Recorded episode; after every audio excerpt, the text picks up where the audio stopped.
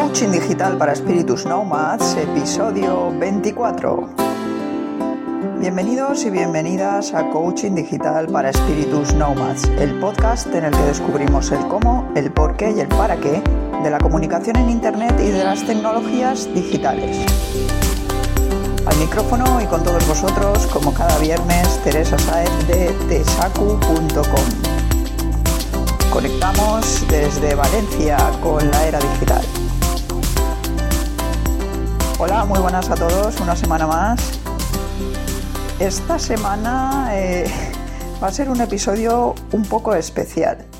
En primer lugar, antes de entrar de lleno en el tema de hoy, quiero presentaros dos podcasts que he descubierto recientemente y de los cuales me he hecho ya súper fan.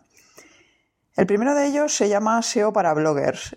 Es un podcast eh, bastante breve de Borja Girón eh, tiene un blog también donde habla de precisamente de esta temática de SEO. SEO es, recordad, el posicionamiento, posicionamiento web, ¿no? Cuando buscamos en Google en qué posición aparecemos, pues bueno, se trata de eso, ¿no? De cómo trabajar en nuestro blog esto o en nuestra web para estar mejor posicionados y que la gente nos encuentre más y tengamos más visitas y más posibilidades de convertir esas visitas en lo que nosotros queramos. Os lo recomiendo porque son consejos muy, muy, muy prácticos que podéis escucharlos y conforme escucháis el episodio podéis ponerlo en práctica ya. Cosa que se echa mucho de menos a veces en estos temas del, SEO, que empezamos a leer cosas y a veces parece todo ahí como muy complejo. Eh, pues Borja, la verdad es que en este sentido lo hace súper bien. Nos da, como os digo, unos tips muy, muy concretos de cosas que podemos aplicar desde ya. Y teniendo un nivel como el nuestro y unos recursos como los nuestros. ¿De acuerdo? No hace falta tener grandes recursos, un montón de dinero para poder ganar posicionamiento. Son consejos que cualquiera puede seguir. El segundo podcast que he descubierto recientemente, porque además este es de reciente creación también, eh, se llama Así lo hacemos y es de mi querido amigo Joan Boluda, al que llevo siguiendo desde hace un montón de años, y bueno, suyo y de Alex Martínez. Eh, uno de los profesores que ha incorporado eh, hace poco a sus cursos online, que es un profesor de diseño. Y bueno, la verdad es que es una pasada el podcast. Eh, habla sobre precisamente sobre eso, sobre cómo lo hacen ellos en el día a día siendo emprendedores, teniendo una empresa, cosas que les funcionan, cosas que no, cómo están intentando solventarlas, si lo consiguen, si no lo consiguen. Y todo esto en un tono súper desenfadado y realmente simpático. Desde aquí, pues les mando un saludo tanto a Borja como a Joan y a Alex y les animo a seguir con el podcast porque es súper útil para, vamos, creo que para todo el mundo, pero bueno, a mí personalmente me encanta y sí que me están ayudando. Y es a raíz de este segundo podcast que se me ocurrió también una idea. A raíz de este segundo podcast que os he comentado, el, de Así lo hacemos, y de algunos clientes que, que he tenido últimamente, pues se me ocurre hacer esto que voy a hacer hoy, que es contar por qué lo hago siendo freelance. Una serie de cosas que yo hago siendo freelance que a veces la gente no entiende, sobre todo los clientes cuando contactan contigo, pero que tienen una razón. No son así porque sí, ni, ni por fastidiar, ni por nada. Es al revés, es simplemente eh, para poder ser más profesional, a veces tengo que, eh, pues que hacer cosas como esta. Y bueno, como os he dicho, el podcast de hoy se titula ¿Por qué lo hago siendo freelance? y va de eso. He cogido unos cuantos puntos y os voy a decir cada uno de ellos, que son los que a veces llaman mucho la atención a la gente o son algunos los, de los que más me ayudan a mí a, a llevar el día a día. Os voy a comentar por qué lo hago, ¿vale? El primero de estos puntos es ¿por qué no atiendo a clientes por teléfono? Pues no atiendo a clientes por teléfono porque ahorro muchísimo tiempo si no lo hago. Porque una llamada te roba un montón de tiempo. Normalmente no son llamadas cortas cuando te llaman. Además, evito con esto interrupciones constantes mientras estoy trabajando. Claro, imaginaros, todos habréis tenido alguna vez el típico cliente que no para de llamaros. Y claro, cada vez que os llama, vosotros no sois una empresa, no tenéis un departamento específico para atender todas estas llamadas, sino que todo pasa por vosotros. Si vosotros tenéis que estar cogiendo el teléfono cada vez, vamos, a mí me pasa, si yo tuviese que estar cogiendo el teléfono cada vez, no trabajaría en todo el día ni haría nada, absolutamente nada. Con lo cual no podría avanzar ni en la faena de ese cliente ni en la de otros muchos, ni siquiera en mis propios proyectos. ¿De acuerdo? Entonces, estas son unas de las razones por las que no atiendo llamadas a clientes. Otra es que mis servicios no son servicios de 24 horas, ni los cobro como servicios de 24 horas, ni los servicios que ofrezco eh, requieren una atención 24 horas, con lo cual tampoco tiene mucho sentido que yo tenga esta disponibilidad. Además, el no atender a clientes por teléfono, pues también me permite tener constancia de lo acordado con el cliente por escrito. Y esto os puede quitar un montón de marrones y a mí me ha pasado, ¿vale? Me he visto en alguna situación complicada que si no hubiese sido porque lo tenía todo bastante atado por escrito, pues hubiese podido tener problemas.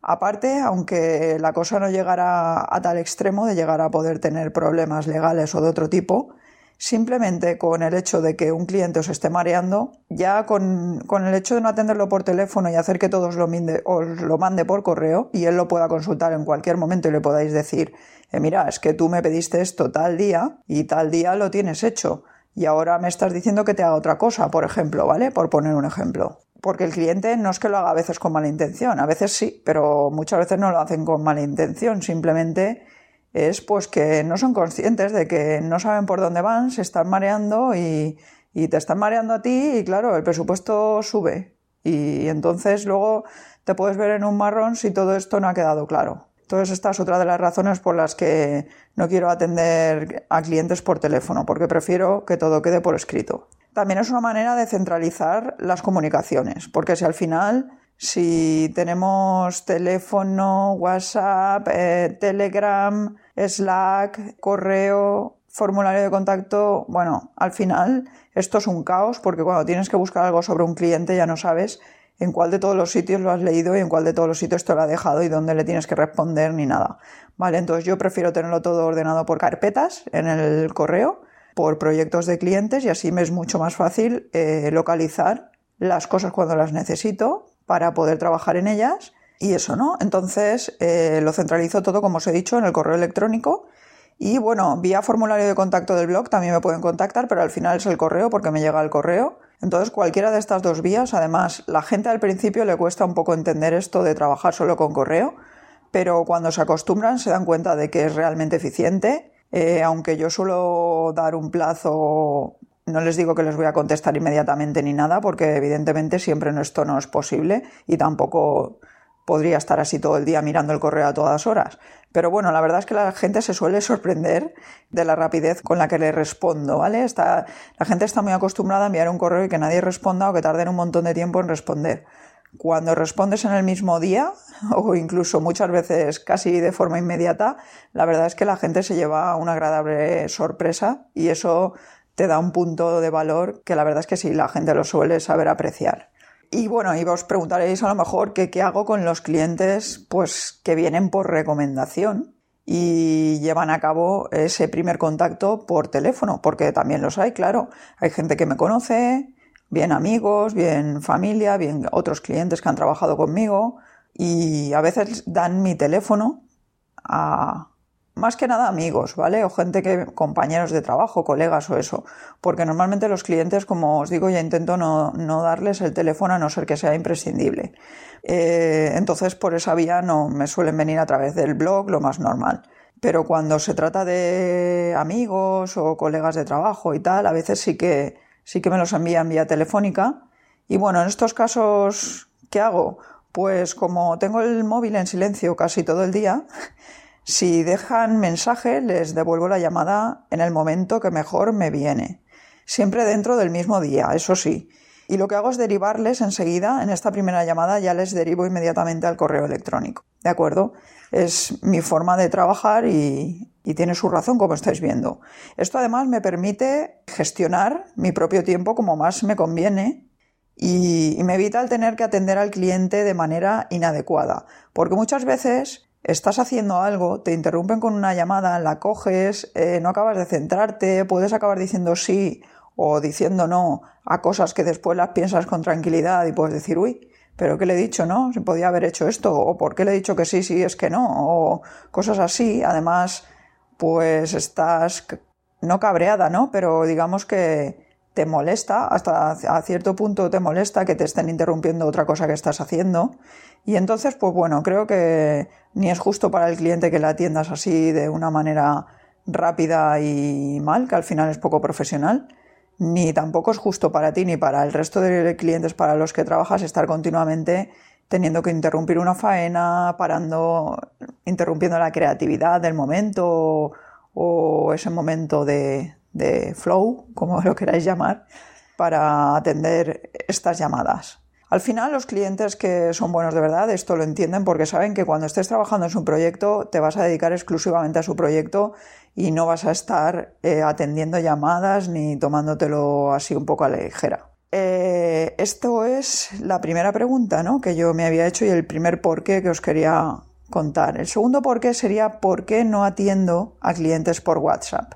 Este es un poco relacionado con el primero. No quiero tener conversaciones con clientes en mil canales diferentes, como os he dicho antes, busco la centralización en las comunicaciones. No quiero tampoco estar disponible 24 horas al día, como también os he dicho antes. Luego, a la mayoría de contactos de WhatsApp los tengo bloqueados. Eh, solo uso el WhatsApp con la gente más allegada, pues mi familia, mis mejores amigos o mis más colegas de, trabajo. Esporádicamente y de manera temporal puede que con alguien más, pero cada vez esto es menos habitual porque cada vez que lo hago al final acabo teniendo problemas y entonces lo evito. Problemas me refiero pues de que la gente a veces no, no, a veces no, la mayoría de la gente piensa que el WhatsApp es estar disponible 24 horas, que en cualquier momento te puedes mandar un mensaje, que lo que se dice por ahí va a misa y las cosas no son así. Entonces, como no quiero esto, y aparte la verdad es que el WhatsApp eh, es una herramienta muy útil, pero también es muy peligrosa y tengo un uso muy controlado de ella, como de cualquier otra aplicación de mensajería instantánea, ¿de acuerdo? Es también por filosofía personal. Pasando al tercer por qué, por qué cobro la primera reunión, ya sea presencial o virtual. Esta es otra de las cosas que hay clientes a los que les choca, ¿no? Te llaman para hacerte una consulta o te contactan primeramente por el blog, les respondes y luego quieren quedar contigo para hablar más sobre su proyecto. Y ese quedar contigo, pues puede ser llamada telefónica de una hora, puede ser Skype, puede ser en persona. Si es en persona, encima te tienes que desplazar. Yo las reuniones en persona las suelo cobrar bastante más caras, las suelo cobrar bastante más caras que las eh, virtuales. ¿Por qué? Porque tengo que desplazarme y porque pierdo un montón de tiempo y porque la gente no siempre es puntual y porque la gente no se acostumbra a que una reunión tiene un tiempo determinado. No es quedo a una reunión a las 10 de la mañana, aparezco a las 10 y media o 11 y me tiro toda la mañana ahí perdida hasta la una con la reunión. Cuando encima la mayoría de las veces son cosas que en la mitad de tiempo o en una tercera parte del tiempo quedarían resueltas. Cuando la gente tiene que pagar esa reunión, entonces ya va más al grano porque además el, cliente que racanea en la primera reunión te va a racanear durante el resto del proyecto.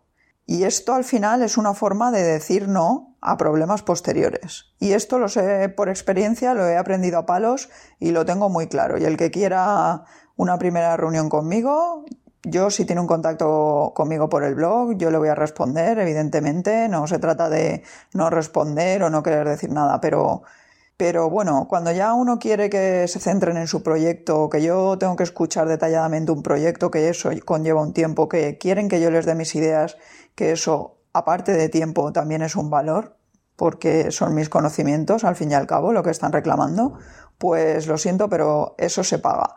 Y el que no lo entienda así, pues es libre de entenderlo como quiera, pero no trabajará conmigo. Otra de las razones es porque cuando cuando esa gente no está dispuesta a pagar esa reunión, no valora mi tiempo, ni lo que realmente puedo ofrecerle, como os he dicho.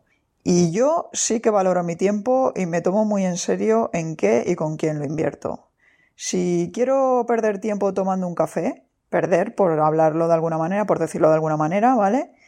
Si quiero invertir, por decirlo de otra forma, tiempo en tomar un café, me quito tiempo de otras cosas durante el día para tomarme un café, pues me lo tomo con un amigo. Si me apetece, no me lo tomo con un cliente, ¿vale? Entonces, pues bueno, estas son mis razones. Que os pueden gustar, no os pueden gustar, a los clientes algunos las aceptan, las entienden perfectamente, otros no las aceptan y directamente, pues bueno, no son mis clientes y punto, no tiene más. No pretendo ser eh, la persona adecuada para todo el mundo. El cuarto punto, el cuarto por qué sería por qué no acepto trabajos que no domino o no me gusta hacer. Pues la primera razón es porque, porque me cabreo conmigo misma en cuanto digo que sí a algo de este estilo. Porque sé que luego lo voy a pasar mal, porque no me va a gustar estar haciéndolo, porque voy a perder un montón de tiempo que voy a pensar que podría estar dedicando a otra cosa que sí me gusta, que sí se me da bien y en la que sí que soy productiva y eficiente. Porque el alto coste de oportunidad que tiene pues no compensa, ¿no? Porque mientras te estás dedicando a eso podrías estar haciendo otras muchas cosas que te llevarían menos tiempo o el mismo y que las, las cobrarías más, ¿no? Por las que cobrarías más y, y encima te gustaría más hacerlas.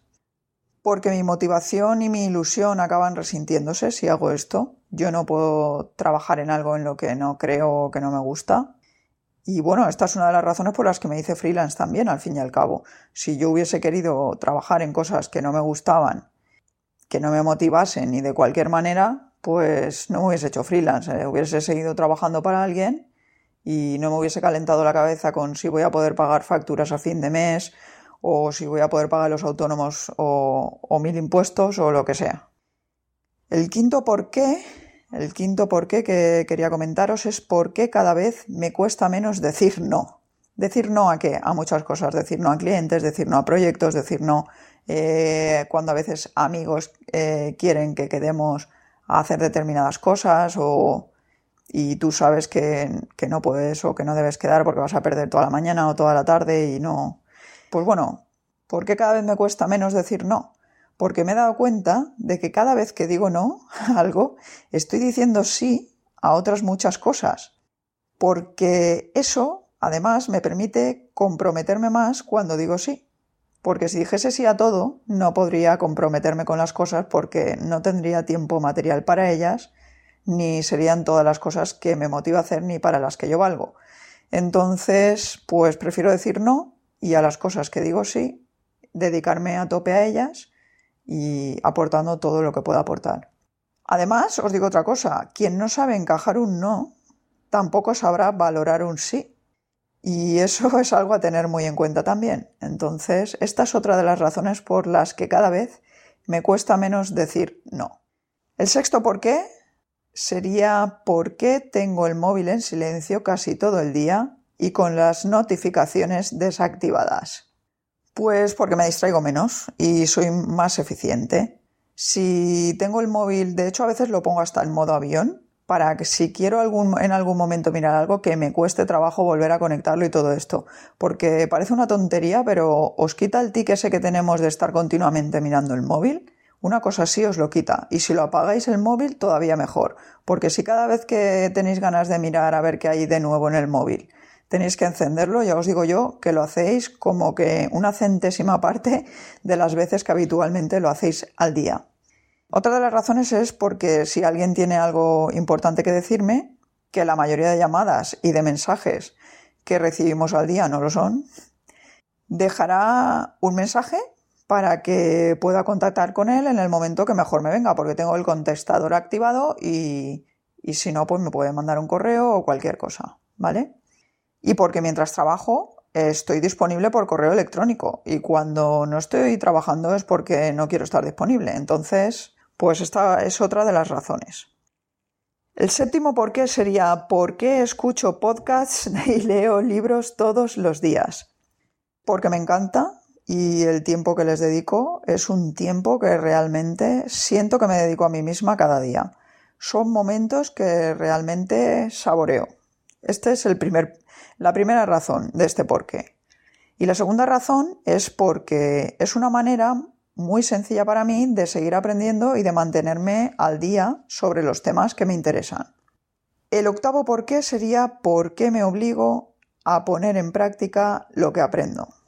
Porque antes tenía tendencia, y creo que esto, vamos, nos pasa a la mayoría de, gente y a, la mayoría de emprendedores, sobre todo, que acabamos haciendo, sobre todo, muchas cosas por, por nosotros mismos al principio.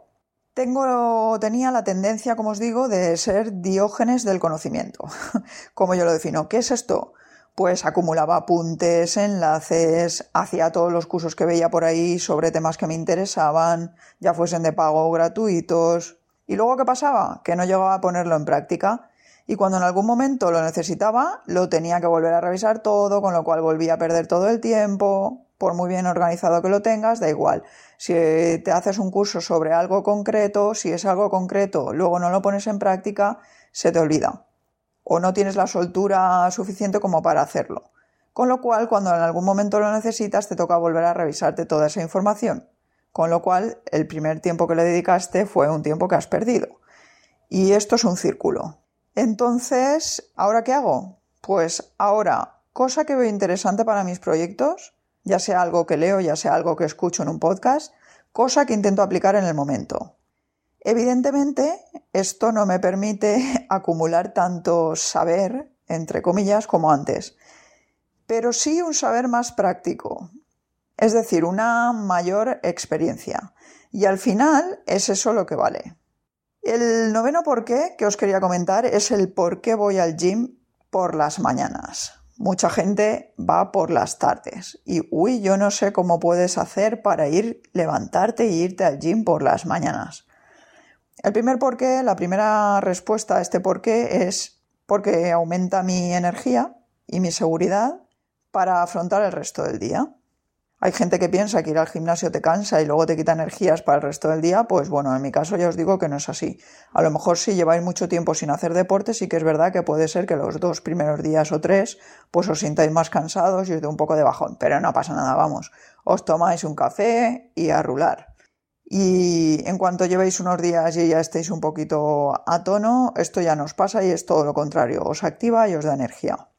La segunda razón es porque relaja mi mente y durante el resto del día me permite afrontar situaciones que son tensas de una manera más paciente. Esto lo he podido comprobar y me ayuda a mantener el control, como os digo, en esas situaciones que tenemos todos en el día a día, pues porque la gente va estresada, la gente, hay mucha gente que a la mínima salta, la mayoría de la gente, todo por culpa del estrés, de ir corriendo, de, hacer las cosas como no las debemos de hacer. A veces eh, soltamos esa impotencia o esa rabia en cualquier situación. Y bueno, si te viene un cliente así, pues claro, tampoco puedes saltarle de según qué manera, ¿no? Entonces, pues es bueno tomarnos la vida con un poco de relax y si por la mañana ya nos vamos relajaditos a trabajar, es mucho mejor. la tercera razón es porque mi cuerpo lo necesita igual que el comer y el beber, así os lo digo tal cual. En realidad el cuerpo de todo el mundo lo necesita, solo que hay gente que no se da cuenta, pero vamos, yo que siempre he hecho un montón de deporte, cuando por alguna razón he tenido que pasar una temporada sin hacerlo, lo he pasado realmente mal tanto a nivel físico como a nivel mental. Porque si os fijáis, bueno, la vida del freelance depende a qué os dediquéis, pero si os dedicáis a tema digital como yo, al tema de las TIC, os pasaréis muchas horas delante del ordenador. Y esto al final pasa factura. Y hay que moverse y hay que poner a punto el cuerpo y cuanto mejor esté el cuerpo, mejor estará la mente. Además, el ir al gym es mi momento preferido para escuchar los podcasts, ya os lo digo. Así como el momento, mi momento preferido para leer es cuando voy a la cama, ¿no? O antes de dormir. Y también a veces, pues, si voy en transporte público o, si estoy esperando en algún sitio. Pues el momento de los podcasts, aunque hay veces que los escucho mientras hago otras cosas en casa, cocino o cualquier cosa, la verdad es que mi momento preferido para escucharlos es en el gym. Es el momento en el que más atención les dedico. Otra de las razones es porque a lo largo del día es más fácil que se me vaya complicando la cosa o vaya acumulando cansancio y más tarde no tenga ganas de ir al gimnasio. Con lo cual, además, también os digo que por la tarde hay menos gente O sea, al revés, por la tarde hay más gente que por la mañana. Por la mañana hay menos gente en el gimnasio, se entrena mucho mejor y bueno, yo tengo costumbre de toda la vida de cuando iba al gimnasio, cuando, bueno, cuando entrenaba en equipo o lo que sea, ahí sí que bueno, pues tenía que ir por las tardes, es cuando va la mayoría de la gente. Pero cuando entreno por mi cuenta y entreno sola, siempre, siempre he entrenado a primera hora de la mañana, siempre. A veces incluso madrugo más y antes de ir al gym lo que hago es hacer gran parte de la faena importante del día. Esto es una pasada porque justo el otro día lo comentaba con un amigo y es que cuando me levanto por la mañana y todo el mundo es como que están todos durmiendo, ¿no? Yo, no aquí en casa, ¿no? Que yo estoy sola, sino todo el mundo está durmiendo, me, refiero a los vecinos, ves todo así oscuro, la gente está durmiendo, como que te concentras más, hay más silencio y avanzas más rápido. Entonces eh, me gusta hacer en esas horas la faena más, más importante y luego irme al gimnasio y entonces es como que llega el mediodía y ya tengo toda la faena hecha y te da una sensación eso de, de tranquilidad y de ya saber que todo lo que hagas después es como de más o es como un extra, es, no sé, es una, una sensación que engancha, la verdad. Y bueno, el décimo por qué, el décimo por qué que os quería comentar, ¿por qué pongo música de fondo mientras trabajo? Pues esto tiene su origen en cuando yo iba al colegio o al instituto ya, ya utilizaba esta técnica.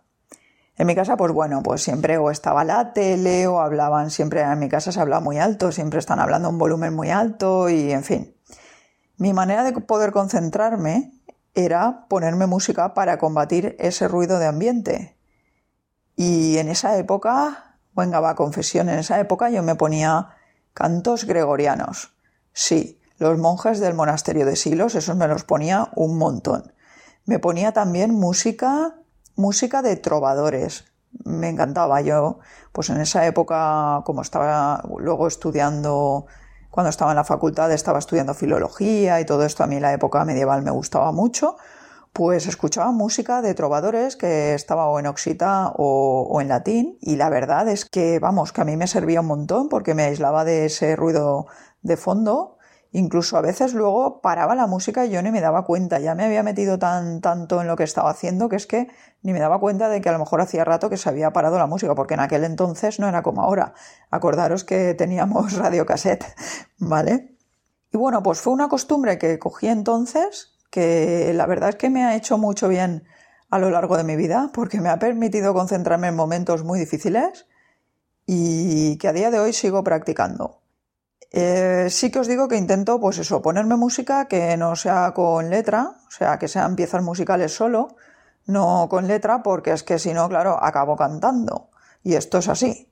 O es como tener a alguien ahí hablándote todo el rato y no te concentras. Entonces lo mejor es poner música solo, bien sean bandas sonoras, jazz, en fin, cualquier música clásica, cualquier tipo de música así, dependiendo del momento o de la faena que vaya a hacer. La verdad es que sí que suelo seleccionar la música de acuerdo con esto.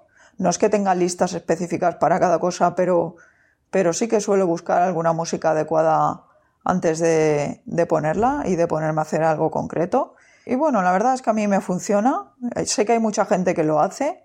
Los que no lo hagáis, pues os recomiendo que lo probéis. Yo, siendo profe con los alumnos, lo he llegado a probar y les ha encantado la experiencia. Al principio se quejaban porque, claro, ellos querían música con canción, porque ellos lo que querían era estar cantando o escuchar las canciones que a ellos les gustaban. Pero no os creáis, enseguida se acostumbraban a tener esa música de fondo y, y se relajaban un montón y los veía realmente mucho más concentrados.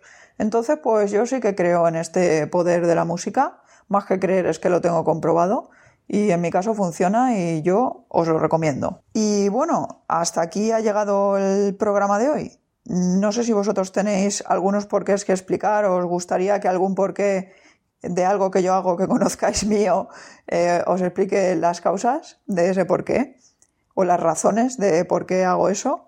Si es así, pues me lo podéis dejar, eh, ya sabéis, o bien en los comentarios de la entrada del podcast o bien a través del formulario de contacto del blog. Muchísimas gracias por haber estado al otro lado un programa más y ya sabéis, espero vuestras preguntas, sugerencias, ideas o propuestas en tesacu.com barra contacto. y vuestras valoraciones en iTunes y en iVoox para que este podcast pueda llegar cada vez un poquito más lejos. Venga, echando un cable. Eh, volveré con un nuevo programa el próximo viernes a las 15.30 hora española. Hasta entonces, feliz fin de semana y no dejéis de digitalizaros.